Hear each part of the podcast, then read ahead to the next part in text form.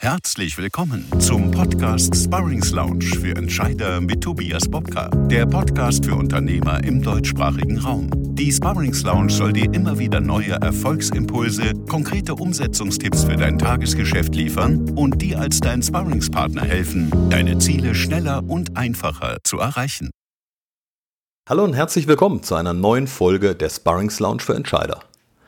Ich habe euch heute mal wieder einen ganz besonderen und spannenden Gast mitgebracht. Er ist Jahrgang 1971. Er ist gelernter Feinmechaniker, hat dann internationale Wirtschaftswissenschaften in Maastricht studiert. Er hat 2007 sein erstes Unternehmen gegründet und 2011 den nächsten Grundstein gelegt für den unternehmerischen Durchbruch und heutigen Erfolg. Er ist Vorstandsvorsitzender des Bundesverbandes Zukunft Fahrrad und Gründer und bis heute Geschäftsführer der Jobrad GmbH in Freiburg. Unter der Marke Jobrad bieten er, sein Partner Holger Tumat und das über 200-köpfige Team heute Dienstfahrradleasing für Angestellte und Selbstständige in Deutschland an.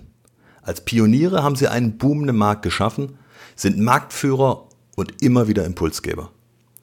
Mit der Erfahrung aus der Zusammenarbeit mit mehr als 15.000 Arbeitgebern, über 5.000 Jobrad-Fachhandelspartnern und über 2 Millionen Jobrad-Berechtigten in Unternehmen bringt Jobrad täglich noch mehr Menschen aufs Rad. Wie der steinige Weg einst begann und der heutige Erfolg überhaupt möglich wurde, was ihn außerdem täglich antreibt, darüber sprechen wir heute mit ihm. Herzlich willkommen, Ulrich Prediger. Ja, hallo. Herr Prediger, Sie verfolgen mit spürbarer Leidenschaft äh, Ihre Vision, mehr Menschen aufs Rad bringen zu wollen. Woher kommt denn diese ansteckende Begeisterung und wie wurde daraus vor allen Dingen 2008 dann, Sie sind mit Leaserad gestartet, ein richtiges Geschäftsmodell sogar? Also darüber könnte ich natürlich äh, einige Stunden erzählen. Ich versuche es kurz zu machen. Ich bin hier in Freiburg groß geworden. Mein Vater ist schon immer mit dem Rad oder sehr häufig mit dem Rad zur Arbeit. Ich bin mit dem Fahrrad in die Schule gefahren. Fast den gleichen Weg wie ähm, inzwischen auch wieder. Ich habe dann ein paar Jahre in Holland gelebt und in Holland ist Fahrrad ähm, einfach ein, ein Teil der Kultur. Also man kann wirklich sagen, die Niederländer haben Fahrradkultur entwickelt. Das ist Teil ihrer nationalen Identität. Da fährt jeder Fahrrad, die Hausfrau mit drei Kindern in die Kita und dann zur Arbeit, aber auch der Prinz und Prinzessin und auch der Vorstandsabgeordnete oder der ähm, Regierungspräsident. Also da ist Fahrrad einfach das Normalste von der Welt. Und als ich zurückkam nach Deutschland Ende der 90er, wurde mir dann ähm, bewusst, dass wir in Deutschland ganz anders leben. Bei uns, wir sind ein, ein Land der Autokultur. Und ich habe dann ähm, hier ein paar, ähm, ein paar Tätigkeiten ausgeführt. Zu, zum Schluss bei einem Medizintechnikunternehmen hatte einen tollen Dienstwagen. Da wurden viele Mitarbeiter nur über die Größe des Dienstwagens abgeworben von anderen Unternehmen, was ich irgendwie auch ein bisschen befremdlich fand und ähm, mir aber gezeigt hat, Dienstfahrzeug ist eigentlich schon ein, ein, tolles Prinzip. Also ich bin der Überzeugung, dass Geschäftsautos in Deutschland wahrscheinlich eines der erfolgreichsten Geschäftsmodelle überhaupt sind dass die deutschen Premium-Automobilhersteller, Mercedes, BMW, Audi, Porsche, so in der Form gar nicht existieren könnten, wenn es die 1%-Regel, wenn es das Geschäftsauto in Deutschland nicht gäbe. Mhm. Damals war mir diese, dieses, ähm, diese erfolgreiche geschäftliche Beziehung zwischen Auto und, und ähm, steuerliche Absetzbarkeit natürlich noch nicht so bewusst. Aber ich dachte, das wäre doch eine großartige Sache, wenn Mitarbeitern auch ähm, anstatt immer nur Autos auch Fahrräder zur Verfügung gestellt werden können. Und damals war ich 2007 ziemlich alleine. Also ich war damals klar der Erste und vielleicht auch ein bisschen ähm, als Revoluzer. Ich habe mich damals gefühlt wie die störrischen Gallier in, in dem kleinen Dorf. Ähm, Kann ich mir vorstellen. Ich komme halt aus Freiburg und habe dann 2000, Anfang 2008 den, den Schritt gewagt, weil ich einfach so fest von, der, von dem Geschäftsmodell überzeugt bin, dass es sinnvoll ist, und ich glaube, das war ein ganz wichtiger ähm, Aspekt, sonst hätte ich auch gar nicht so lange durchgehalten, weil ähm, die Widerstände waren schon enorm. Aber ähm, einfach die Tatsache, in Freiburg aufgewachsen, ich bin auch begeisterter Fahrradsportler, die ähm, Sinnhaftigkeit eines Dienstfahrzeuges, mhm. ähm, nämlich ich muss mich eigentlich um nichts kümmern, ich kriege äh, das Fahrzeug vom Arbeitgeber zur Verfügung gestellt, es ist ähm, auch sehr attraktiv bezüglich der Kosten für mich, aber ich kann einfach, ähm, wenn was kaputt ist oder wenn irgendwelche Probleme entstehen, ähm, auf, auf ein Service-Netzwerk zurückgreifen. Mhm. Jetzt haben Sie ja 2011 ähm, mit Holger Thumert das Unternehmen zusammengeführt zur heutigen Jobrad GmbH. Können Sie da so ein bisschen erzählen, was Sie beide da bewegt hat und wie Sie heute davon profitieren noch? Ja, ich hatte schon angedeutet, als ich 2008 begonnen habe, ähm, fanden es ein paar ganz lustig, würde ich mal sagen. Äh, das könnte eine gute Idee sein, aber wir haben enorm viele interessierte Kunden äh, gefunden, aber leider nur interessiert. Keiner, kaum einer war bereit, äh, Geld dafür auszugeben. Das heißt, die ersten drei Jahre war ich einen Großteil meiner Zeit damit beschäftigt, Menschen davon zu überzeugen, uns Geld zu leihen, also klassisch ja. Investoren anzuwerben, einzuwerben. Und ähm, irgendwann ist mir auch bewusst geworden, alleine ist es schon ein, ein, wahnsinnig komplexes Thema. Ich bin auch inzwischen der festen Überzeugung, wenn man ein Unternehmen gründet, sollte man das nicht mehr alleine tun, sondern möglichst mit zwei, drei ähm, anderen Gründern und sich möglichst ergänzen. Also unterschiedliche Kompetenzen und, und äh, Fähigkeiten mitbringen. Und ähm, das war eigentlich ja, Zufall nicht ganz. Ähm, wir hatten zwei Berührungspunkte, Holger Thumat und ich. Und als wir uns dann kennengelernt haben, war relativ schnell klar, er wird mit seinem Unternehmen alleine nicht, äh, ziemlich sicher nicht erfolgreich sein mhm. und ich wahrscheinlich auch nicht. Also was liegt da näher, als zu sagen, wir tun uns zusammen und probieren es gemeinsam. Mhm. Auch weil wir ähm, relativ schnell gemerkt haben, dass wir sehr unterschiedlich sind, aber mit unterschiedlichen Qualitäten auch ähm, ein Unternehmen sehr viel besser führen können als einer alleine. Mhm. Spannend. Jetzt sagt man, verbrannte Finger gelten als gute Lehrmeister. Aus welchen schmerzhaften Erfahrungen konnten Sie denn besonders viel lernen in der Zeit? Also gerade wenn man so sagt, das wird ja wahrscheinlich auch schwierig gewesen sein, so zwei, in Anführungszeichen, Unternehmenskulturen, zwei Unternehmensideen auch zusammenzuführen und dann weiterzuentwickeln gemeinsam? Das war eigentlich kein Problem, weil beide Unternehmen damals noch so klein waren, mhm. dass ähm, wir jetzt nicht wirklich zwei Unternehmen zusammenbringen mussten. Ähm, ich habe lange über die Frage nachgedacht. Also so richtig große Fehler haben wir eigentlich nicht gemacht. Mhm. Klar, wir haben uns ein paar wir haben ein paar Sachen ausprobiert, finde ich aber auch im Nachhinein total richtig. Wir konnten damals, ähm, also wir mussten damals verschiedene Sachen ausprobieren, einfach um am Leben zu bleiben, als, als Organisation weiter existieren zu können. Und in, inzwischen nennt man das agil, ja, äh, mhm. fail, fast and offen. Und genau das haben wir damals auch schon gemacht, verschiedene Sachen ausprobiert, um einfach zu ein, ein Gefühl, ein besseres Gefühl, ein Gespür für den Markt zu entwickeln.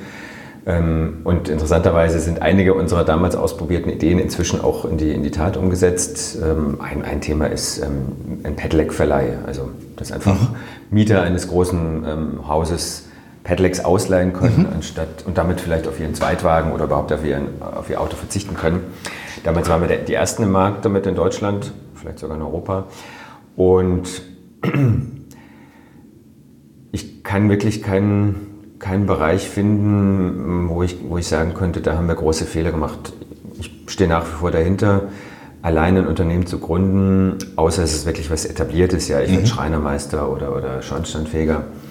Wo das ähm, Geschäftsmodell schon vorher klar ist. Ja, wo, wo man in ein bekanntes Geschäftsumfeld mhm. auch einsteigt, rate ich äh, jedem und würde es auch nur noch so tun, ähm, etwas gemeinsam zu machen. Mhm. Jetzt haben Sie ja ganz viele Jahre auch für die steuerliche Gleichstellung vom Dienstwagen und Dienstfahrrad gekämpft. Was hat denn der hart erkämpfte Übertrag vom Dienstwagenprivileg vom Auto jetzt auf das Fahrrad 2012 für Jobrad tatsächlich verändert? Hat man das wirklich spüren können in der Veränderung? Ja, ich hatte ja vorhin schon angedeutet, 2008 hatte ich wenig Ahnung. Ja. Ich war von dem Thema überzeugt und bin auch davon ausgegangen, es kann jetzt nicht wahnsinnig schwer sein, ähm, das, das Prinzip des Geschäftsmodells Geschäftsauto auf das Geschäftsfahrrad zu übertragen ich musste dann natürlich lernen, dass es ganz anders ist. Es hing damals wirklich nur in einem kleinen Wort. Im Einkommenssteuergesetz, das ist ja quasi die Grundlage dann eines, eine, einer Fahrzeugüberlassung ähm, von Arbeitgeberseite ist, steht Kraftfahrzeug. Mhm. Da dachte ich, ja, Fahrrad ist ja auch ein Fahrzeug. Jetzt sag Kraft brauche ich auch. Ja, jetzt sage ich den Politikern einfach, mach doch das Wort Kraft weg und dann passt das. Und man könnte ja sogar so argumentieren, äh, Kraftfahrzeug ist, ein Fahrrad könnte ja auch ein Kraftfahrzeug sein. Ist es natürlich nicht und es ist auch völlig unmöglich, äh, da wirklich als kleines Unternehmen, als Nobody irgendwelche Wörter in, dem, in irgendwelchen Gesetzen zu streichen. Ähm, wir haben da wirklich drei, vier Jahre lang einen Weg suchen müssen, wie man in irgendeiner Form auf die Politik einwirken kann. Mhm. Also wir haben unser Geschäftsmodell aufgebaut, ein Team aufgebaut, Finanzierung aufgebaut und parallel mussten wir quasi Lobbyarbeit bei ja. Null beginnen, weil wir wirklich keine Ahnung hatten. Ich habe dann natürlich viele Politiker kennengelernt, Bundestagsabgeordnete, Minister und habe da dann in, in, vielen Gesprächen versucht, einen Weg zu finden. 2011 kam dann Holger dazu und gemeinsam wurden wir dann noch, ähm, wurde uns das noch, noch, noch klarer, noch bewusster, dass wir erst äh, eine steuerliche Regelung haben müssen, bevor wir unser Geschäftsmodell in einem größeren Umfang umsetzen können. Mhm. Weil sonst Arbeitgeber das Fahrrad ihren Mitarbeitern gar nicht anbieten können. Mhm. Und ähm, da wir weder Lobbyisten in Berlin hatten, das hat sich jetzt zum Glück geändert, ähm, noch äh, die, die entsprechenden Kontakte in die Politik, haben wir dann ja auch wieder ein paar Sachen ausprobiert und sind dann bei einem Weg gelandet, der sehr pragmatisch war. Wir haben mit, uns mit ähm, sechs Organisationen zusammengetan, dem ADFC zum Beispiel, dem VCD Verkehrsclub Deutschland, einem, mhm. ähm, dem BEM, dem Bundesverband Elektromobilität, der für das Thema Elektroauto steht, aber auch für nachhaltige Mobilität. Und diese sechs Verbände haben dann quasi ein, ein Schreiben an alle Landesfinanzministerien geschickt, in dem sie gesagt haben, es kann doch nicht sein, dass es für Autos die und die Regelung gibt und für Fahrräder nicht. Das ist völlig ungerecht. Mhm. Da müsst ihr was dran, dran ändern. Und gesagt, getan. Es hat dann ein halbes, dreiviertel Jahr gedauert. Klar, diese Landesfinanzministerien sind natürlich dann auch stark gegliedert, bis die dann zusammenkommen und auch Zeit mhm. haben, über so ein Mini-Thema zu sprechen. Ja, absolut. Ja. Und dann im November 2012, so ich nicht vergessen, hat uns das wirklich komplett kalt erwischt. Am Donnerstagabend äh, schickt mir ein, ein, äh, jemand aus meinem Netzwerk die Nachricht, ja hier, hast du es schon gelesen? Es gibt jetzt die 1%-Regel fürs Fahrrad. Und wir, was? Also wir haben wirklich die, die Sektkorken knallen lassen, was nicht so günstig war. Am nächsten Tag sind wir noch umgezogen mit unserem Büro aus einer alten Schlecker-Filiale in unser erstes richtiges Büro. Und meine Frau war, war irgendwie ein paar Tage im Krankenhaus, sie musste sich operieren lassen. Meine Kinder waren damals noch klein, wir haben eine neue Küche bekommen. Also es war das stressigste, die stressigsten drei Tage meines Lebens, weil an diesem Freitag hier natürlich FAZ und äh, ARD und was weiß ich, wir alles angerufen haben, weil die uns natürlich schon in Zusammenhang gebracht haben mit dieser Neuregelung für Fahrräder. Klar. Und das ist schon auch damals eine, eine, eine kleine Revolution, weil warum wird denn jetzt auf einmal irgendeine Gesetzesregelung für Fahrräder getroffen? Da wollten die Journalisten gerne wissen, was dahinter steckt. Und da wir dahinter steckten, waren wir natürlich auch Ansprechpartner erster Wahl und es waren ein paar herausfordernde Tage, aber wir haben es gut rumgebracht. Und das war eigentlich auch der Startschuss für unser neues Geschäftsmodell Jobrad. Vorher haben wir, wie gesagt, viele Sachen ausprobiert, weil es eben keine steuerliche Grundlage gab. Und mit dieser 1%-Regel fürs Fahrrad konnten wir dann sagen, okay, ähm, wir, wir motivieren Arbeitgeber dazu, Fahrräder ihren Mitarbeitern ähm, zur Verfügung zu stellen.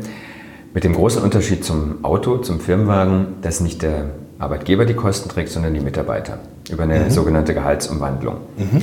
Das gibt es auch für, für betriebliche Altersvorsorge oder andere, ich sag mal, Goodies, Incentives, die Arbeitgeber ihren Mitarbeitern überlassen. Und ähm, mit der 1%-Regel konnten wir das auch fürs Fahrrad anwenden. Mhm. Und da muss ich sagen, war es eigentlich viel, viel leichter als gedacht, ähm, Arbeitgeber zu finden. Ähm, also schon 2013 hatten wir sehr viele Anfragen, haben die ersten Projekte gemacht, gleich auch mit größeren ähm, Accounts, mit, mit der Commerzbank, mit, mit SAP äh, gingen wir damals schon in die ähm, intensiveren Verhandlungen, nenne ich es mal. Okay. Weil aus Arbeitgebersicht ähm, gibt es eigentlich keinen Grund, es nicht zu tun. Klar, es gibt immer gewisse Risiken. Mitarbeiter könnte stürzen, Mitarbeiter ähm, oder an, der, an, den steuerlichen Rahmenbedingungen kann sich was ändern. Aber das ist bei allem, das ist bei jeder Geschäftstätigkeit in, in Deutschland so. Ähm, ich, als kleines Beispiel die, diese Neuregelung des EuGH, glaube ich, bezüglich Arbeitszeitenerfassung. Ja. ja, das betrifft ja wirklich jeden in Deutschland. Also diese Risiken gibt es immer. Ähm, also gibt es eigentlich aus Arbeitgebersicht keinen vernünftigen Grund, Jobrad nicht anzubieten. Mhm. Es kostet ihnen nichts, der Aufwand ist minimal, dafür sind wir ähm, sehr digital, dafür tun wir sehr viel, damit der Aufwand auf Arbeitgeberseite ähm, wirklich so gering wie möglich ist. Unser größter Kunde, die Deutsche Bahn, mit inzwischen über 20.000 Jobrädern im Konzern, hat eine Person, eine einzige Person, die sich darum kümmert, weil wir mit der Deutschen Bahn eine Schnittstelle entwickelt haben, die alle Daten sowohl von uns zur Bahn als auch von der Bahn wieder zurück ähm, übermittelt und da wirklich nur minimaler händischer Aufwand notwendig ist. Okay. Und das ist auch ein, sicherlich ein, ein sehr, sehr großer Unterschied zum Geschäftswagen, der uns das Leben aber schwer macht, weil die Ansprechpartner in Unternehmen gehen davon aus, ja, Geschäftsfahrrad ist ähnlich wie Geschäftsauto. Da also auch der Fuhrpark. Ja. Der Fuhrparkleiter macht es dann. Genau. Da habe ich ja mit ganz vielen Herausforderungen zu tun. Leute, die ihren Führerschein verlieren und es mir nicht mitteilen. Parkkrempler, Unfälle, Unfallflucht. Ich bin auf einmal in der Haftung. Ähm, Steuer, GEZ. Also ganz viele äh, ja. Themen und die fallen halt beim Fahrrad alle nicht an.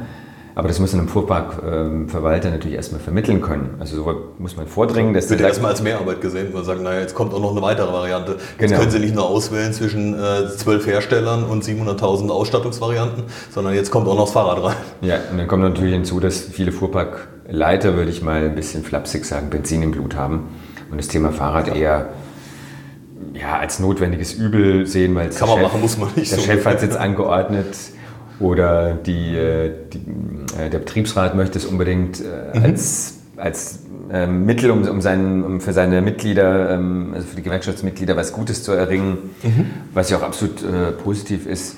Also da kämpfen wir manchmal schon ein bisschen gegen Windmühlen. Und nichtsdestotrotz ähm, sind wir in den letzten sieben Jahren enorm stark gewachsen. Interessant vor allen Dingen der Gedanke, Sie haben ja was gemacht, was typischerweise im Mittelstand heute eher selten der Fall ist. Sie haben sich ja mit, mit ähm, anderen Interessensgruppen zusammengetan. Ne? Also wenn man Sie, Sie hatten vorhin das angesprochen, äh, Verband auch von Elektromobilität. Man könnte man jetzt im ersten Moment sagen, naja, ist das nicht irgendwo so ein Konkurrenzverhältnis? Aber spannend ja, Sie haben ja Gemeinsames geschafft, eine Gesetzesänderung zu bewirken, aber nur in der, in der Gemeinschaft, indem man sagt, wir stellen unsere Interessen im Prinzip unter ein Dach. Wir sagen, wir wollen alle was bewegen, wir wollen was verändern. Jeder auf seine Art und jeder eine andere Facette, aber wir geben trotzdem unser gemeinsames Ziel im Prinzip da rein. Und das ist ja was, was für den Mittelstand interessant ist, gerade wenn wir grenzübergreifend oder auch unternehmensübergreifend im Mittelstand sagen, wir können nicht mehr alle Kompetenzen selber haben, aber wir können gemeinsam vielleicht mehr erreichen. Mhm. Also auch ganz spannend, ähm, was Sie da für Erfahrungen gemacht haben. Ja, ja. also ich meine, wir, wir ersetzen sicherlich inzwischen einige Autos, aber wir sind uns natürlich darüber im Klaren, dass wir jetzt nicht ähm, deswegen Jobrad äh, hier jeder, jeder zweite Mitarbeiter in Deutschland sein Auto abschafft. Das wäre wär vermessen zu glauben. Was wir sehr wohl sehen, ist, viele schaffen zum Beispiel ihren Zweitwagen ab, weil der einfach nur noch rumsteht. Klar.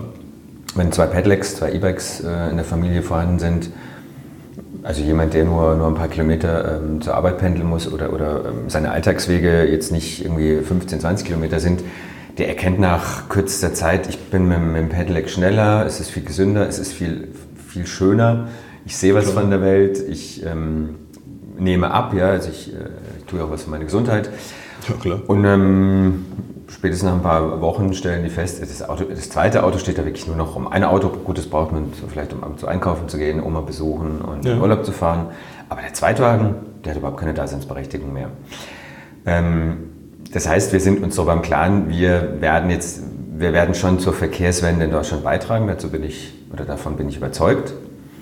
Aber wir werden es nicht alleine tun. Mhm. Wir werden es ähm, gemeinsam mit dem Nahverkehr, mit E-Scooter weiß momentan keiner, was da wirklich auf uns zurollt. Im wahrsten Sinne des Wortes, ja. da vermag ich momentan auch keine, keine besseren Prognosen äh, abzugeben. Das, das, lassen wir auch auf uns zukommen. Aber ähm, gerade die Vernetzung von verschiedenen Verkehrsmitteln, natürlich kann man mit dem Fahrrad nicht von Freiburg nach Stuttgart fahren, um, um einen Termin wahrzunehmen, aber vom, von zu Hause zum Bahnhof und vom Bahnhof es gibt inzwischen in jeder größeren Stadt ähm, Bike-Sharing-Systeme, Fahrradleihsysteme, öffentliche Fahrradleihsysteme, die ich zum Beispiel, die fast alle bei uns äh, regelmäßig nutzen. Am Zielbahnhof steige ich dann entweder auf ein, äh, auf ein ähm, Fahrrad, ein Leihfahrrad oder ein Leihscooter inzwischen auch, ja. die gibt es ja auch. Oder ab und zu natürlich, natürlich auch ähm, Nahverkehr oder auch mal Taxi, klar. Mhm. Aber ich muss nicht die 200 äh, Kilometer mit dem Auto nach, äh, nach Stuttgart fahren in denen ich eine Stunde eben in der Regel im Stau stehe, im Zug Und noch gestresster bin. Bin gestresster, ver verpeste die Umwelt, muss in, in Stuttgart einen, Parkplatz suchen. Also wir sind ganz klar darauf ausgerichtet, ähm, mit anderen Verkehrsmitteln gemeinsam, auch mit dem Auto. Wie gesagt, wir sind keine, keine ähm, Gegner des Autofahrens, sondern wir sagen, ähm, das Autofahren sollte man auf die Strecken beschränken, die, in denen das Auto wirklich große Vorteile hat. Das sind mhm. über Landstrecken, das ist, wenn ich viel transportieren muss, wenn ich mit vielen Menschen fahre und wenn Klar. ich individuelle Ziele anfahre. Aber alles andere ist mit, mit anderen Verkehrsmitteln viel, viel sinnvoller zu erreichen. Jetzt spannend nochmal zurückzukommen, bevor wir nochmal auf das Geschäftsmodell eingehen. Sie machen mit Ihrem Team ja wirklich quasi täglich neue Dinge, die es so erstmal noch gar nicht gibt. Weil Sie, haben beispielsweise als erster ein Portal für den Fachhandel entwickelt. Wie gelingt es denn den Mitarbeiterinnen mit dieser permanenten Veränderung umzugehen? Also auch gerade, ja, da das Geschäftsmodell sich immer wieder ändert und auch die Aufgaben. Also es ist wahrscheinlich so, dass Sie sagen, was vor einem halben Jahr die Aufgabenbeschreibung der Stelle war, ist heute wahrscheinlich komplett anders. Ganz andere Herausforderungen wieder, andere auch technische Dinge, die man sich aneignen muss. Mhm. Das ist ein sehr neuralgischer Punkt, den Sie ansprechen. Eigentlich müssten Sie da jemanden aus meinem Team äh, befragen. Aber ich versuche es auch mal aus meiner Sicht darzustellen. Ähm, es ist tatsächlich so, dass wir, dass bei uns Veränderung Normalität ist. Also, mhm. ähm, ich sag mal, Entwicklung ist, also Stillstand wäre bei uns kaum denkbar. Aber was viel, viel mehr ähm, Veränderung bedeutet, ist das Wachstum. Mhm. Also nicht jetzt neue Prozesse, das ist natürlich auch Gerade für die Älteren, ja, also ich bin ja selber auch kein Digital Native, aber ich habe im Studium oder in der Schule und dann im Studium den Umgang mit Computern gelernt. Aber mhm. für die, die erst in ihrem Berufsleben vielleicht erst mit 30 ähm, mit, mit Computern zu tun bekommen haben, für die ist es schon enorm schwer. Mhm. Die, die, tun sich schwer, das merken wir an, an einigen Stellen. Nicht alle, aber einige. Für die jüngeren Leute würde ich mal sagen, ist es Peanuts, ja. Also da ist eine, eine, eine, neues, eine neue Maske in, unserer, äh, in unserem Portal oder ja. eine neue Schnittstelle oder eine neue Funktion. Nichts Außergewöhnliches, das sind die gewöhnt, das, äh, damit leben die ja, seit, seit, sie, ähm, seit sie überhaupt irgendwelche Geräte bedienen können. Was sehr wohl natürlich eine wahnsinnige Herausforderung ist, wir haben im Schnitt äh, jeden Monat zwischen fünf und zehn neue Kolleginnen und Kollegen, die eingearbeitet werden müssen, für die neue Arbeitsplätze geschaffen werden müssen, die Strukturen angepasst werden müssen. Das sind ja und die sich auch ins Team so ein bisschen einfinden müssen erstmal. Das ist ja jedes Mal wieder eine neue Kultur. Jedes Mal verändert sich die Kultur auch so ein bisschen damit. Genau, die Jobreitkultur ja, äh, lernen. Also wir haben inzwischen ein, ein, fünftägiges Einarbeitungsprogramm, Einführungsprogramm für neue Mitarbeiter, okay. in dem wir natürlich nicht nur fachliche Themen vermittelt bekommen, also eine, eine Basisschulung zu was ist Leasing, wie, wie funktioniert unser Geschäftsmodell, sondern auch zu unserer Jobreitkultur, zu unserem Leitbild. Wir haben vor knapp drei Jahren zwei oder drei Jahren. Ich komme mit den Jahreszahlen inzwischen auch echt durcheinander, weil sich aufgrund der schnellen Veränderung vor zwei Jahren haben wir unser Leitbild vorgestellt, also ja, vorgestellt äh, bei unserer Sommerfeier. Und das dient zum Beispiel und das hilft unheimlich, ähm, um eine, eine, schnelle Identifikation mit, dem, mit der Unternehmenskultur zu ermöglichen. Mhm. Aber es ist schon sehr herausfordernd ähm, für, für alle, wenn man zum Beispiel während der, der, täglichen operativen Arbeit, wir haben ja einen wahnsinnig starken saisonalen Verlauf, also wir machen mhm. in den Spitzenmonaten im Sommer 100, 100, 100 Mal mehr Umsatz als im Winter. 100 Mal, also Faktor 100 alles. Äh, das ist natürlich auch das ist für die ähm, Mitarbeiter eine Macht die Urlaubsplanung wahrscheinlich wahnsinnig spannend. Ja. Alle sagen, wir gehen gerne sechs Wochen im Winter in Urlaub. Ja. Ähm, aber dann, wenn, natürlich müssen wir durch unser Wachstum auch im Sommer Mitarbeiter einstellen, das geht gar nicht anders. Und das dann während der, der Hochsaison, das ist, das ist die, ähm, die große Herausforderung für die, für die Kolleginnen und Kollegen in den, in den Teams, die, die wirklich ganz nah am, am Kunden dran sind. Mhm. Spannend. Jetzt vereinen Sie ja konsequent alle Bedürfnisse digital, also das heißt vom Fachhandel oder auch die vom Jobradler selber und steuern so auch den gesamten Prozess. Wie ist denn die Reaktion von Kundenseite oder auch von Partnerseite darauf, dass im Prinzip alles digitalisiert wird? Mhm. Von Arbeitgeberseite aus würde ich jetzt nicht sagen, wird es erwartet oder gefordert, aber okay. wir merken natürlich schon, dass wir damit vielen Arbeitgebern die, die Scheu, die Furcht nehmen. Ich hatte es vorhin erläutert. Mhm. Viele sagen, okay, ist ja schön, dass, es, äh, dass zwar keine externen Kosten entstehen, aber ich habe natürlich Administrationsaufwand, der Kosten verursacht. Ja. Wo, wo wir dann entgegenhalten können, der ist minimal, der ist äh, wahrscheinlich sogar geringer wie der, die Verwaltung deiner Handys, sage ich jetzt mal, weil alles, alle Prozesse komplett digital sind. Schäden, wir kümmern uns um Schäden, wir kümmern uns um, um, um, um die natürlich auch nicht zu vermeidende ähm, Wechsel. Ja, Mitarbeiter verlassen Unternehmen, Mitarbeiter gehen in andere Tochterunternehmen etc. Das nehmen wir dem Arbeitgeber, soweit es möglich ist, da gibt es natürlich Datenschutzthemen etc., mhm. aber soweit es möglich ist, nehmen wir dem Arbeitgeber alles ab. Ähm, auf Fachhändlerseite ist es noch herausfordernder. Sie können sich vorstellen, ähm, es gibt Fachhändler, die haben noch nicht mal einen Computer äh, in ihrem Da wird es dann schwer zu digitalisieren. Ja. Aber ähm, da muss ich auch sagen, die schätzen das inzwischen, weil ähm, es auch für sie natürlich unheimlich große Vorteile hat. Wir haben inzwischen eine, einen, einen Zahlungslauf, wenn der Händler uns ähm, am, am, Freitag seine Rechnung schickt, wobei er die uns noch nicht mehr, mehr schicken muss, sondern wir erzeugen die, Händ die Rechnung für den Händler, um mhm. Arbeit abzunehmen. Das ist ja für uns überhaupt kein, kein Problem, das läuft ja alles voll digital. Also wir erstellen dem Händler eine Gutschrift, mhm. ähm, er muss, muss sie nur noch bestätigen und hat am nächsten Tag sein Geld. Ja, wenn er mit Kreditkarten, mit EC-Karten ähm, Unternehmen zusammenarbeitet, dauert es teilweise zwei bis drei Wochen. Das heißt, Jobrad ist für ihn, außer der, Barzahlung natürlich, Klar. Wobei die Barzahlung, da hat er zwar Geld in der Kasse, aber noch nicht auf dem Bankkonto. Also selbst eigentlich sind wir inzwischen das schnellste Zahlungsmittel für ihn. Und er muss noch die Kosten rechnen für die Bargeldeinzahlung wieder und, und das Handling wird ja von den Banken mittlerweile auch deutlich bepreist, um das äh, mal, vorsichtig zurückzufahren. Ja, das ist richtig. Und für, für gerade in den, in den letzten Jahren ist die, die finanzielle Belastung für die Händler enorm gestiegen. Dadurch, dass die Pedelecs, die E-Bikes im Schnitt ähm, drei bis viermal so viel kosten wie ein normales Fahrrad, also auch im Einkauf. Und der Händler muss die Fahrräder im, im Winter, im, im, Frühjahr einkaufen, damit er. Und die Zahlungsziele sind nun mal keine neun Monate. Ja, damit er die Fahrräder hat, wenn die Saison losgeht. Das heißt, ähm, der muss sich da ganz schön strecken und die Banken sind da auch nicht immer so ähm, mhm. flexibel und, und, kooperativ. Und wenn er aber weiß, äh, die Räder, die er über Jobrad abwickelt, da hat er am nächsten Tag sein Geld, das ist für ihn natürlich ein Riesenvorteil. Also von daher sind die inzwischen eigentlich auch so weit, dass sie ähm, den, die Notwendigkeit zur Digitalisierung akzeptieren. Mhm. Und wir schulen zum Beispiel unsere Händler auch sehr intensiv. Okay. Also wir haben letztes Jahr über 4000 Händler geschult. Das heißt, ähm, wir bieten eine richtige Schulungsserie über Deutschland verteilt, damit die nicht so weit reisen müssen. Wir bieten Online-Schulungen, also Webcasts mhm. für Händler, aber auch für Arbeitgeber an. Also auch da sind wir schon sehr digital unterwegs, in denen wir ähm, in, das, in, das, in die jeweiligen Themenbereiche einführen. Die sind beim Händler natürlich ganz anders als bei einem Arbeitgeber. Ja, klar.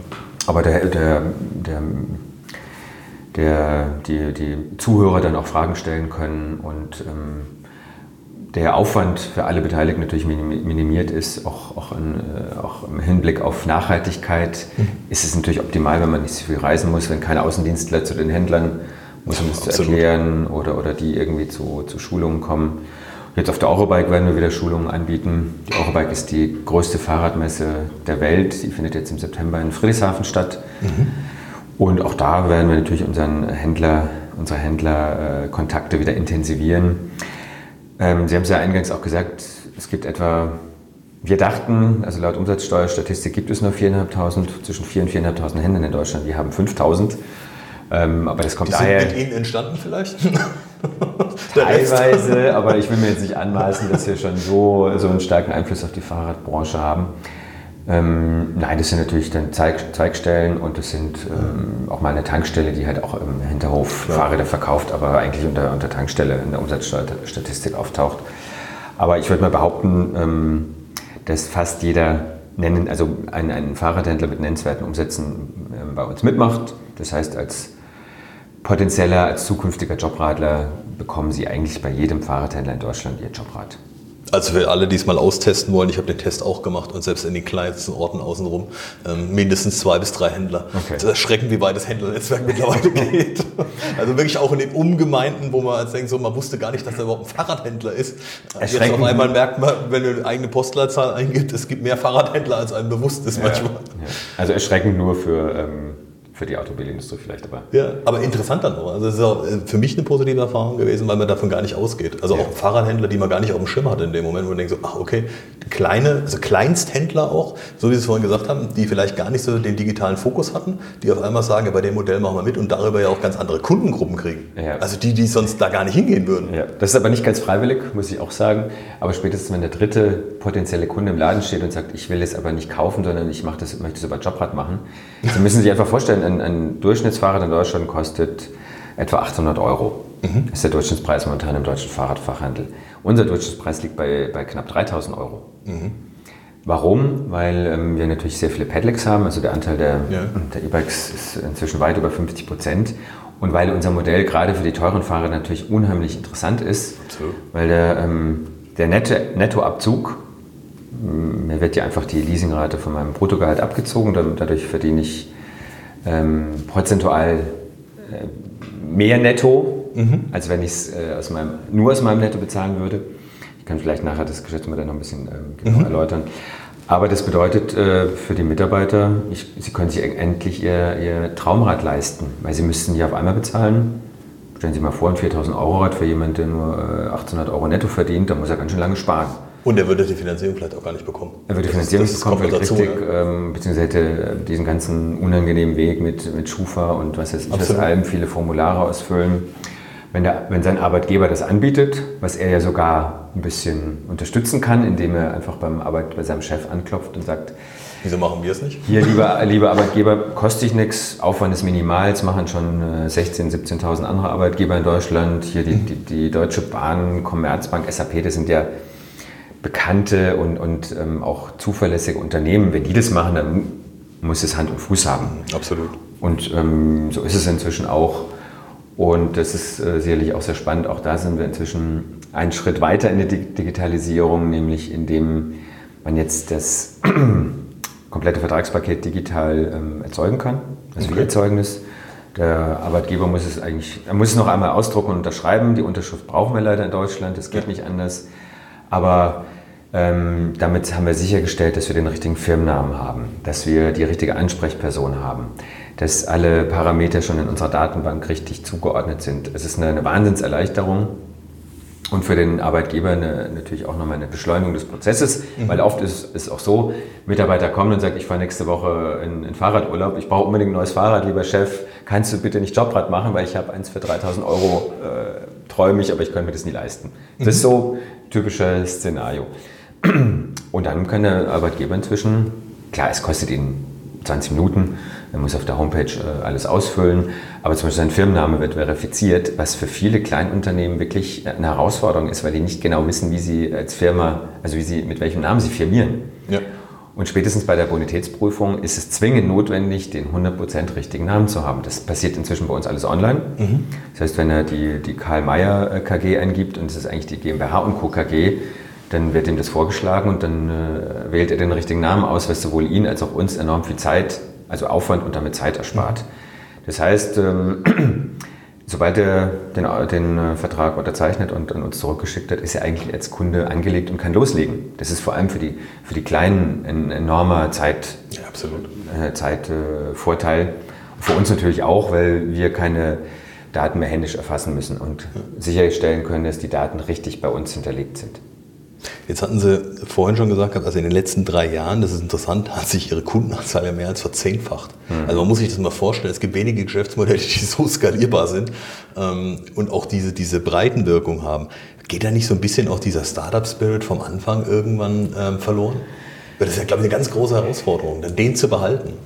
Das ist völlig richtig. Wir, wir sind nicht mehr das Unternehmen von vor fünf Jahren. Logisch, da waren wir 30 Leute, haben wir zusammen Mittag gegessen, das ganze Team hat zusammen Mittag gegessen. Das äh, funktioniert jetzt überhaupt nicht mehr. Wir bieten zwar immer noch Mittagessen an, aber das geht nicht mehr mit dem Team. Ich hatte vorhin das Leitbild entwickelt, äh, erzählt, das wir entwickelt haben und wir leisten uns beispielsweise auch eine, eine überproportional große Personalabteilung, mhm. weil wir der festen Überzeugung sind, dass wir genau das ähm, aufrechterhalten wollen. Wir wollen, okay. wir sind kein Startup mehr. Ja. Ja, wir, wir sind äh, Stand heute 265 Mitarbeiter, ähm, machen ordentliche Umsätze, machen auch äh, ein bisschen Gewinn. Und es ist inzwischen leider so, dass ich auch gar nicht mehr alle Mitarbeiter kenne, was gerade für mich total seltsam ist, wenn ich auf einmal auf dem Flur ähm, Menschen begegne, die bei uns arbeiten, ich sie aber noch nie gesehen habe, aber schon drei Monate da sind hat, hat zum Beispiel auch damit zu tun, dass wir inzwischen auf vier Standorte in Freiburg verteilt sind. Mhm. Wenn Sie aus dem Fenster gucken, ist es nicht das Gebäude, aber das Gebäude dahinter wird unser neues Jobrat-Gebäude. Oh, okay. Damit wir wieder alle an einem Standort sind. Stark. Aber um auch da mal einen kurzen Einblick zu geben, wir rechnen damit, dass das Gebäude, wenn es fertig ist, Oktober 2020 schon wieder voll ist. Das lässt sich ja. nicht vorhersagen. Mit ungefähr drei, über 300 Leuten. 320 Leute. 320. Äh, hat, hat, also das Gebäude wird Platz haben für ungefähr 320 Mitarbeitende und Stand heute wird es zum Einzug voll sein. Das heißt, wir müssen jetzt schon darüber nachdenken, ob wir, ähm, wann wir das nächste Gebäude in Auftrag geben ja. oder ob wir die jetzigen ähm, Standorte dann beibehalten. Das ist schon eine, eine wahnsinnige Herausforderung. Auf der anderen Seite machen wir zum Beispiel viele interne Events, mhm. weil die Leute sich nicht mehr kennen, bieten wir interne Events an. Da gehen sie Kajak, gehen wir Kajak fahren, wandern, okay. ähm, klettern, um, um die, ähm, die Kommunikation zu fördern. Wir haben alle zwei Wochen einen Schuhfix für alle Mitarbeiter. Mhm. Der dauert im, Schnitt eine, eine Stunde an einem Standort. Da können alle kommen, da sind alle herzlich eingeladen. Ähm, wenn sie nicht kommen können, weil sie in Hamburg oder in Berlin ähm, arbeiten, dann schalten sie sich per Webcast zu. Also es wird auch live übertragen. Manche, manche bleiben natürlich auch an ihrem Arbeitsplatz hier in Freiburg sitzen, weil sie keine Lust haben oder es ist dann manchmal ja auch richtig voll und kuschelig. Kann ich mir vorstellen. Aber auch das dient natürlich dazu, hier die, ähm, die Kommunikation zu fördern. Wir laden dann eine halbe Stunde vorher zum, zum gemeinsamen Frühstück ein, um diesen, ähm, diesen Zusammenhalt und vor allem auch die Zusammenarbeit damit äh, zu fördern. Diese große Personalabteilung macht neben dem klassischen Geschäft natürlich äh, Personalakquise und Personaladministration ganz, ganz viele Fortbildungen. Okay. Kümmert sich um wirklich darum, dass wir ähm, noch, lernen, noch besser zusammenzuarbeiten. Wir mhm. haben äh, Kurse über, ähm, wie streite ich ähm, zielführend. Okay. Also, oder ähm, über Achtsamkeit. Oder, also wir bieten intern auch, auch sehr viele Möglichkeiten an und auch sehr viele ähm, Formen, Formate, damit Mitarbeitende mhm. zusammenkommen, um sich auszutauschen, um sich kennenzulernen. Und aus meiner Sicht ist es sehr, sehr gut investierte Zeit und, und natürlich auch Geld, weil es dazu führt, dass wir trotz des Wachstums, glaube ich, ein sehr, eine sehr starke Jobratkultur mhm. verkörpern. Also eigentlich jeder Mitarbeiter, nein, nicht eigentlich, eigentlich ist ein blödes Füllwort, dass die meisten Mitarbeiter, Großteil der Mitarbeiter so ähm, die fünf Leitbegriffe unseres Leitbildes äh, auf, aufsagen können, unsere Vision wiedergeben können und einfach sich auch hier zugehörig fühlen. Okay. Interessant, ich habe in einem Interview gelesen, ähm, Sie führen gerne nach dem Prinzip befähige dein Team. Was, was kann man darunter stehen und ist das der Schlüssel wirklich zum Unternehmenserfolg? So wie Sie es gerade auch beschreiben mit dem, was Sie alles tun und wie Sie die Mitarbeiter ja auch ähm, ja, ermächtigen, sich selber ähm, voranzubringen, auch so in der, in der eigenen Persönlichkeitsentwicklung sehr viel zu tun? Ja, also wenn man sich mal, mal kurz vorstellt, was das für, auch Herausforderungen für für meinen Kollegen Holger Thumert und mich wären, wenn wir alles selber machen würden, mhm. wie vor 50 Jahren im Unternehmen noch üblich. Da hätte der Geschäftsführer auch noch darüber entschieden, welches Klopapier bestellt wird. Das wäre undenkbar. Wir könnten nie so schnell wachsen. Ja, wir wären, hätten wahrscheinlich beide schon längst einen Burnout. Und ich meine, wir haben beide auch Familie. Mhm. Wir haben auch ein Leben neben Jobrat. Klar, Jobrat dominiert unser Leben äh, sehr stark, aber wir sind beide verheiratet, haben noch relativ junge Kinder. Also wir können nicht 70, 80 Stunden in der mhm. Woche arbeiten. Mhm. Wollen auch nicht. Und deswegen ist es eine unserer Prämissen, zum einen, um uns selber ähm, auch, auch, mehr Freiräume zu geben, auch, auch weiterzudenken. Das ist ja auch eine Frage der, ähm, ja, der, der Weiterentwicklung. Ähm, wenn man so im, Tagesgeschäft gefangen ist, hat man gar keine Chancen, über den Tellerrand hinaus zu, zu, zu blicken. Absolut. Und die Mobilität ähm, wandelt sich momentan gerade enorm. Aber es ist natürlich auch für alle Mitarbeitende viel, viel attraktiver, interessanter, sich selber einbringen zu können, mitgestalten zu können. Das ist einer der, der Begriffe unseres Leitbildes. Okay. Wir motivieren, wir fordern ähm, Mitarbeiter auf. Das ist für viele neu. Ja. Und das, auch das wird in, in dem Wachstum, in der Größe, die wir inzwischen haben, immer herausfordernder. Aber das heißt ja nicht, dass es unmöglich ist. Mhm. Es gibt auch noch keine klaren Modelle, die man aus der Schublade ziehen kann, so, das musst du machen. Du musst jetzt antihierarchisch werden oder deine Hierarchien so und so umstrukturieren, Matrixorganisation etc. Da gibt es natürlich viele spannende Ansätze aus der Vergangenheit. Aber wir versuchen da unseren eigenen Weg zu gehen. Wir haben da auch ein, ein sehr spannendes Projekt äh, begonnen vor einigen Monaten. Das nennt sich Jobradformen, in dem wir wirklich die für uns passendste Organisationsstruktur entwickeln, selber entwickeln. Mhm. Weil wir der Überzeugung sind, dass wir keine von außen drüber stülpen können, ja. sondern wir wollen mit allen Mitarbeitenden zusammen eine neue Struktur für uns entwickeln, die eben zu uns passt, nicht nur zu unserem Produkt, sondern auch zu unserem Wachstum, zu den Menschen, die hier schon arbeiten. Da sind natürlich alle Führungskräfte äh, mhm. gefragt. Wir haben noch Hierarchien, wir haben noch äh, Geschäftsführung, Bereichsleitung, Teamleitung. Aber ähm, also die sind zum Beispiel sehr durchlässig. Ja, jeder Mitarbeiter kann auf mich zukommen, kann den, seinen Teamleiter oder Bereichsleiter mal überspringen ähm, wir versuchen, dieses klassische Silo-Denken zu vermeiden, auch wenn ja. wir jetzt auf vier Standorte aufgeteilt sind. Das ist allein schon deswegen enorm Absolut herausfordernd. ich. Aber ähm, aus unserer Sicht für die Zukunft ähm, sehr vielversprechend. Generation Y ähm, ist nur ein, ein Stichpunkt. Die, die jungen Menschen, ich kann es aber sehr gut nachvollziehen, die eben viel mehr den Sinn ihrer Arbeit hinterfragen. Denen geht es mhm. mehr nur darum, viel Geld zu verdienen und vielleicht irgendwann ein dickes Geschäftsauto leisten zu können oder tolle Urlaube auf den Malediven. Das wird ja immer kritischer, mhm. ob man überhaupt noch irgendwo hinfliegt, ähm, sondern die wollen sich selbst verwirklichen können, sich einbringen können, ähm, hinter, also ein sinnvolles Produkt ähm, mit, mitentwickeln. Ja. Und genau das versuchen wir, indem wir ihnen auch die Chance äh, bieten, das nicht nur in ihrer täglichen Arbeit zu tun, sondern auch daran mitzuwirken, unsere Organisation dahin zu, weiter dahin zu entwickeln. Hat ja ganz viel mit Gestalten zu tun auch. Ja. Ähm, da ein interessanter Aspekt, wenn wir über das Thema Gestaltung sprechen, ähm, dann treten Sie unter anderem ja auch dafür ein, dass der christliche Glaube und die Werte, also wie die Bewahrung der Schöpfung, Nächstenliebe und Gerechtigkeit sehr stark helfen, um auch so diese täglichen unternehmerischen Entscheidungen richtig zu justieren. Ja. Können Sie uns da ein bisschen was drüber erzählen, weil das ein Ansatz ist, der vielleicht sonst eher unüblich ist, weil nicht publiziert oder nicht hervorgetragen. Sie legen da einen ganz besonderen Wert auch drauf. Genau. Also mein Geschäftspartner und ich, wir sind beide gläubige Christen. Wir sind auch in, in zwei unterschiedlichen Gemeinden engagiert, besuchen regelmäßig Gottesdienste und für uns ist der, der Glaube ähm, ein wichtiger, ein wesentlicher Bestandteil unserer, unseres Wirkens. Mhm. Und das wirkt sich sicherlich an vielen Stellen auch hier in der Unternehmung auf. Für uns steht der Mensch im Mittelpunkt. Ja, ähm, natürlich müssen wir Gewinne erzielen, damit diese Organisation sich weiterentwickeln kann. Aber das ist für uns nur ein Mittel zum Zweck. Es ist nicht ähm, oberste Prämisse, möglichst hohe Renditen zu erwirtschaften. Das mhm. ist natürlich großartig, dass wir das auch selber als, als Eigentümer in der Hand haben und, und entscheiden können, wie viel Gewinn wir machen wollen. Mhm.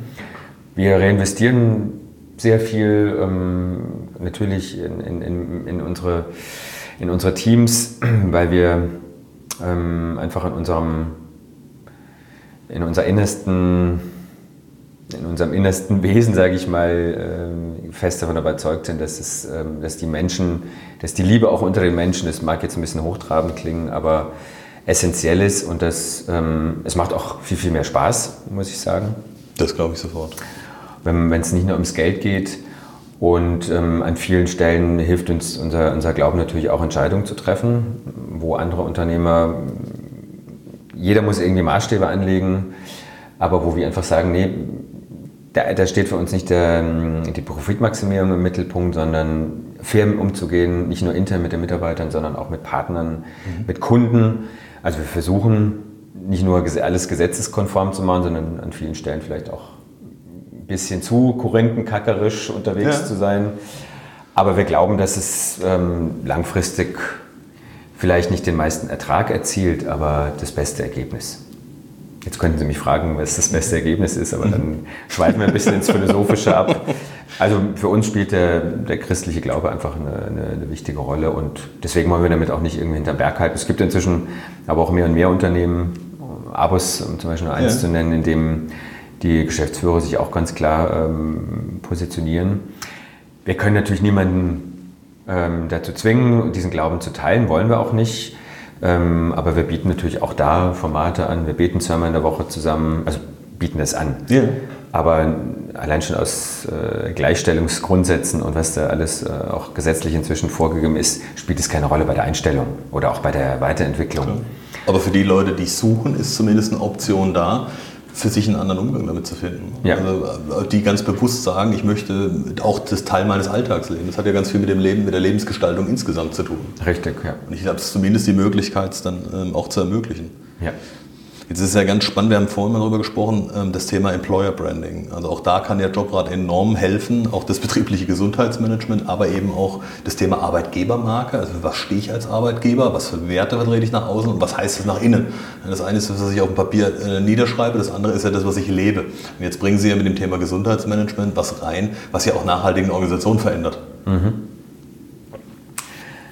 Also Sie ähm, haben das schon sehr richtig dargestellt. Das ist einer unserer, unserer Verkaufsargumente mhm. und wird, wird auch ähm, von vielen Arbeitgebern so, so angenommen und, und deswegen auch, auch Jobrad eingeführt. Mhm. Aus meiner Sicht noch viel zu wenig, weil wir tatsächlich ähm, nicht nur ein attraktives Produkt für die Mitarbeiter haben, sondern es auch handfeste Vorteile für den Arbeitgeber hat. Ähm, ich sage mal, die ganze Mobilität Park, Parkplatzsituationen ja, beispielsweise, absolut. aber auch Mitarbeitergesundheit natürlich sehr stark positiv beeinflusst wird, wenn die Mitarbeiter sich mehr bewegen. Mhm. Und letztendlich, der Arbeitsweg ist ein Weg, den jeder, äh, oder fast jeder, außer wenn, wenn man Homeoffice machen kann, ähm, jeden Tag zurücklegen muss. Ja. Und von daher ähm, absolut sinnvoll, äh, auch, auch ähm, eben gleich in sein Fitnessprogramm und in seine nachhaltige äh, Orientierung ein, ein, einzubauen ist. Und mehr und mehr Arbeitgeber erkennen das. Es gibt zum Beispiel immer mehr Stellenausschreibungen, in denen Fahrradleasing oder teilweise auch schon explizit Jobrad genannt ist, was uns natürlich sehr freut. Ähm, der Fachkräftemangel trägt natürlich enorm dazu bei.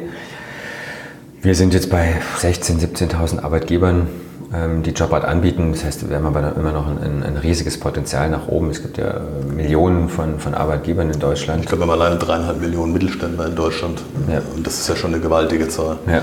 Aber da kann man sich auch das Wachstum der nächsten Jahre bei Ihnen etwa vorstellen, was noch machbar ist. Das ist richtig. Ähm, also wir, wir gehen davon aus, dass ähm, ein Arbeitgeber in, in ein paar Jahren Jobrat genauso anbieten muss wie eine betriebliche Altersvorsorge. Also nicht unbedingt mhm. gesetzlich, vielleicht auch das. Ja. Auch dazu haben wir den, den Verband natürlich ähm, geschaffen, weil wir der festen Überzeugung sind, dass unser Modell jedem Arbeitgeber und jedem Mitarbeiter nur nutzen kann. Das ist ja kein, kein Zwang, aber es ist ein Angebot. Und ähm, neben den, den vielen Incentives, ähm, wie zum Beispiel auch Zuschuss zum, zum äh, Kindergarten oder ähm, ÖPNV-Ticket etc., ja. wird Jobrat äh, aus unserer Sicht, aus unserer Wahrnehmung ein, ein, ein, ein fester Bestandteil der, des Arbeitgeberangebotes. Interessant jetzt auch, jetzt gibt es ja seit ähm, ja, März diesen Jahres, wenn ich es richtig im Kopf habe, die Arbeit, das arbeitgeberfinanzierte Dienstrat mit der 0,5%-Regel äh, ja. per Gehaltsumwandlung. Hat das nochmal was verändert? Ja. Also man hat es ja beim Auto so das Gefühl, also wenn man sich so ein bisschen umhört, also die, die vorher ähm, die großen Motoren gefahren sind, die steigen jetzt auf einmal auf Hybrid um, weil jetzt ist es deutlich günstiger, Hybrid zu fahren. Interessant. Ähm, ist das was, was Sie jetzt bei den Fahrrädern auch ganz stark merken und sagen, jetzt ist es natürlich nochmal vielleicht interessanter? Also äh, sprechen Sie einen wunden Punkt bei mir an. Ich finde es echt echt eine Katastrophe, dass ja. ähm, jetzt quasi ein, ein, dicker Hybrid genauso steuerlich gefördert wird wie ein ja. Elektrofahrrad. Aber das ist leider so. Vielleicht kommt ja irgendwann mal eine, eine, eine saubere CO2-basierte Besteuerung. Ähm, ja, seit der Einführung der 0,5%-Regel wachsen wir noch schneller. Mhm. Also wir haben unsere Ziele für dieses Jahr weit übertroffen, wir hatten mit einem ordentlichen Wachstum gerechnet und ähm, wachsen viel stärker als geplant. Mhm. Nett nette Herausforderung, die wir gerne annehmen. Und auch da, ähm, ja, die 0,5 wurde jetzt verlängert, die war ursprünglich bis Ende 2021 befristet. Wir haben jetzt auch dafür gesorgt, dass sowohl, also es auch, auch die Entfristung für Fahrräder wirkt und nicht nur für Elektroautos und Hybride. Ja. Ähm, die gilt jetzt bis Ende, also bis, äh, bis 2030. Und wir gehen davon aus, dass ähm, das Wachstum weitergeht werden aber uns ähm, mit dem Bundesverband auch dafür einsetzen, dass die Rahmenbedingungen noch besser werden. Warum gibt es eine Kaufprämie nur für Elektroautos? Das ist völlig irrsinnig. Ein Elektroauto bietet aus verkehrstechnischer und auch, auch ähm, aus CO2-technischer Sicht kaum Vorteile. Es ist eine reine ähm, Industriesubventionierende Industrieförderung, damit Deutsch, die deutsche Automobilindustrie ähm, nicht den Anschluss verliert gegenüber den chinesischen und, und anderen Herstellern, asiatischen Herstellern. Aber aus Nachhaltigkeitsgesichtspunkt, Sie stehen mit dem Ding genauso im Stau, Sie brauchen eher noch mehr Ressourcen, um das Ding zu produzieren. Es ist inzwischen nachgewiesen, der ADAC hat dann eine, eine, eine, vor ein paar Monaten einen Test oder eine, Übersicht veröffentlicht, dass Sie mit einem Elektroauto sehr, sehr viel fahren müssen, bevor das wirklich ein, ein, ein CO2-Vorteil CO2 Kilometer. CO2-Vorteil. Das, was die meisten wahrscheinlich in zehn Jahren kaum zusammenfahren. Richtig.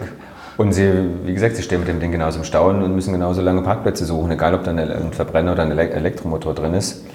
Und trotzdem fördert die Industrie, äh, die, ähm, die Regierung das mit vielen Tausenden Euro im Jahr, also für die Anschaffung, für die ähm, steuerliche, für den geldwerten Vorteil. Da geht es natürlich um, um viel, viel höhere Summen, um irrsinnige Summen immer im Vergleich zum Fahrrad. Und wir Absolut. setzen uns dafür ein, weil wir fest davon überzeugt sind, dass das Fahrrad das viel sinnvollere Verkehrsmittel ist und dass das Fahrrad zu fördern gilt. Aber da fangen wir, bei, da fangen wir in Berlin bei Null an. Mhm. Also es gibt äh, natürlich den ADFC, so das Pendant zum ADAC, das ist ein reiner Verbraucherverband, der schon viel tut und es gibt zwei, zwei andere kleine äh, Verbände, aber die gar nicht die, die Schlagkraft haben, um da wirklich, sie müssen den Politikern quasi täglich ähm, schmackhaft machen und, und auch nahebringen, was sie sinnvollerweise für, für das Thema Nachhaltigkeit und, und Verkehrswende tun können. Ja, es ist ja eine Weiterentwicklung der, der heutigen Gesellschaftsform, wie wir sie haben, ähm, hin zu, äh, zu dem Thema Nachhaltigkeit in ganz unterschiedlichen Facetten. Also insofern eine tolle Ergänzung. Jetzt habe ich gesehen, Sie bieten ja auch gerade im Service-Portfolio immer mehr an. Ich habe gesehen, Service Days gibt es mittlerweile auch bei, bei Mittelständlern. Ähm, wie kann ich mir das vorstellen? Das heißt, da kommt dann äh, jemand, ein Partner von Ihnen quasi hin und repariert dann 35 Fahrräder an einem Tag. Richtig. Okay. Auch da wollen wir, auch das sehen wir unter einem Vereinfachungs-, Effizienzgesichtspunkt. Klar. Wir haben eine Kooperation mit der Firma Lifecycle aus München. Das ist noch ein Startup, die haben sich vor zwei, drei Jahren gegründet und haben deutschlandweit sieben ähm, Standorte, an denen Mitarbeiter mit einem großen LKW ähm, mit Werkzeug, mit Ersatzteilen wirklich zu den Kunden fahren. Mhm. Und da sagen wir, das ist doch total effizient, wenn wir das bei einem mittelständischen Unternehmen, sagen wir mal 1000 Mitarbeiter, davon kommen 200 regelmäßig zur Arbeit, dann macht man zwei Service Days, an denen alle, die in den Jobrad haben oder auch ihr Privatfahrrad zur ähm, Inspektion, Kleinigkeiten reparieren, vorbeibringen können. Und für unsere Jobrad-Kunden ist es, ist es natürlich auch spannend, ähm, weil sie das das Thema damit noch mal mehr in die Öffentlichkeit bringen können, also auch in, in, in, ihrem, in ihrem Unternehmen publik machen können, auch Mitarbeitende ansprechen, die vielleicht sonst gar nicht ans Fahrradfahren denken. Mhm. Einfach, ähm, weil es einfach ist. Ja, glaube ich absolut. Ich muss mein Fahrrad nicht irgendwie zu einem Händler bringen, der vielleicht einen Termin machen oder wochenlang warten, bis der einen Termin hat und dann erst hinbringen, dann wieder abholen, sondern ich fahre einfach ähm, damit in die Arbeit, stelle es morgens vor den ähm, Lifecycle-Laster mhm. und es abends inspiziert oder repariert wieder ab. Auch super spannend. Ne? Also und ähm, viele Arbeitgeber finanzieren das, zahlen einen Zuschuss. Also da gibt es die unterschiedlichsten Modelle und es wird gut angenommen. Interessant ist ja auch, dass sie, also im ersten Moment denken wir wahrscheinlich, naja gut, es kann jetzt nur das, das in Anführungszeichen Businessrad genommen werden, aber sie bieten ja wirklich alles an. Also vom Stadtrad, Rennrad, Mountainbike, Pedelec, Liege, Lastenrad. Also im Prinzip kann ja alles ein Jobrad sein, ja. ähm, was vielleicht auch so den Zuhörern noch gar nicht so bewusst ist. Können Sie vielleicht nochmal kurz zusammenfassen, warum lohnt sich Jobrad einmal für Unternehmen und Selbstständige, aber warum auch für den Arbeitnehmer? Warum muss ich mich heute entscheiden, ein Jobrad zu nehmen? Genau, also für den Arbeitgeber lohnt sich, äh, das haben wir ja schon an einigen Punkten herausgearbeitet, ja. weil er sich damit ähm, als Arbeitgeber positiv und, und ähm, attraktiv ähm, vermarkten kann und deswegen natürlich äh, auch super attraktiv ist, weil es ihn, wenn er nicht möchte, nichts kostet. Es mhm. kostet ihn wirklich, ähm, er spart Sozialabgaben, die refinanziert er, indem er zum Beispiel ähm, Versicherungsraten übernimmt es gibt immer mehr Arbeitgeber, die einen Zuschuss bezahlen, weil sie natürlich die Sinnhaftigkeit sehen. Weil es inzwischen Studien gibt, die nachweisen, dass die Mitarbeiter weniger krank sind. Weil klar ist, dass Mitarbeiter, die mit dem Fahrrad kommen, keinen Autoparkplatz mehr brauchen, etc. Es gibt sogar Arbeitgeber, die das... Stressreduzierend auch wirkt. Ne? Ja, also klar. es gibt Studien, die belegen, Mitarbeiter, die sich regelmäßig bewegen, also mit dem Rad zur Arbeit kommen, sind zwei Tage weniger krank im Jahr. Jetzt rechnen Sie es mal kurz hoch mit äh, den Durchschnittslohn. Dann ähm, haben Mal sie die, die Anzahl der Mitarbeiter, da kommt was zusammen. Ja, dann haben sie die Kosten für das Jobrad längst eingespart. Dann rechnen sie nochmal kurz hoch, was ein Parkplatz in Deutschland kostet, in, in, einer, in einer Innenstadtlage oder auch Parkplätze kosten immer Geld. Die rechnet aber momentan kein Arbeitgeber, weil ja. die sind eh da. Aber wenn Arbeitgeber die, die Rechnung aufstellen, dann sieht die für Jobrad sehr positiv aus. Ähm, Hauptgrund ist aber tatsächlich, dass die Mitarbeitenden das oft einfordern. Mhm. Die sagen, hier, unser Nachbarunternehmen hat es doch auch, warum bieten wir das nicht an? Weil es für, für Mitarbeitende super attraktiv ist, ähm, weil sie 30, 40 Prozent sparen können im Vergleich zum Kauf. Wenn der Arbeitgeber einen Zuschuss bezahlt, äh, ist die Einsparung natürlich noch viel, viel höher. Sie hatten vorhin die 0,5 Prozent angesprochen. Ja. Es gibt aber inzwischen auch eine 0 Prozent Regelung. Oh, jetzt bin ich aber gespannt. Das heißt, wenn der Arbeitgeber das Fahrrad voll finanziert, das ist so ein, ein bisschen verklausuliert dargestellt, zusätzlich zum ohnehin geschuldeten Arbeitslohn. Ja dann muss der Mitarbeiter gar nichts mehr versteuern. Dann ist es eine Nettolohnoptimierung par excellence. Okay. Also dann könnte der Arbeitgeber zum Beispiel sagen, hier den Bonus, der ja kein fester ähm, Gehaltsbestandteil ist, ja. den darfst du lieber Mitarbeiter jetzt dafür auch verwenden, dir ein Jobrad äh, zu leisten und darauf fallen keine Steuern an. Also das ja. 3000 Euro Fahrrad, das ich mir sonst aus dem Netto finanzieren müsste, also ähm, damit beim normalen Steuersatz mindestens 4.500 äh, ja. sparen müsste, zahle ich jetzt aus einem, kann ich aus einem Bonus zahlen und fallen keine Steuern an. Mhm. Für beide Parteien, Arbeitnehmer, Arbeitgeber, super attraktiv. Absolut. Ähm, wo, wo, also was immer mehr Arbeitgeber auch, auch äh, jetzt nutzen, nutzen wollen. Es ist auch äh, erst seit März, ähm, nee, das stimmt nicht, seit äh, Jahresanfang möglich, aber es war noch befristet. Jetzt ist es quasi Endfrist bis, bis äh, 2030. Und ähm, wo wir auch glauben, wenn natürlich Arbeitgeber die, die Kosten voll übernehmen oder bis zu einer Höchstgrenze, ja, sagen wir mal 100 Euro im Monat, ist es eine tolle Gehaltserhöhung, die keine Steuern verursacht. Und man tut noch in vielfältigster Weise was Gutes dafür. Richtig. Aber das ist natürlich jetzt noch viel Aufklärungsarbeit, bis die Arbeitnehmer, äh, Arbeitgeber das erkennen. Wie gesagt, für die Arbeitnehmer ist es eine Möglichkeit, sich ihr Traumrad zu, zu leisten, weil sie es nicht auf einmal bezahlen müssen, weil sie 30, 40 Prozent sparen. Ähm, wenn der Arbeitgeber was zuschießt, sogar noch mehr.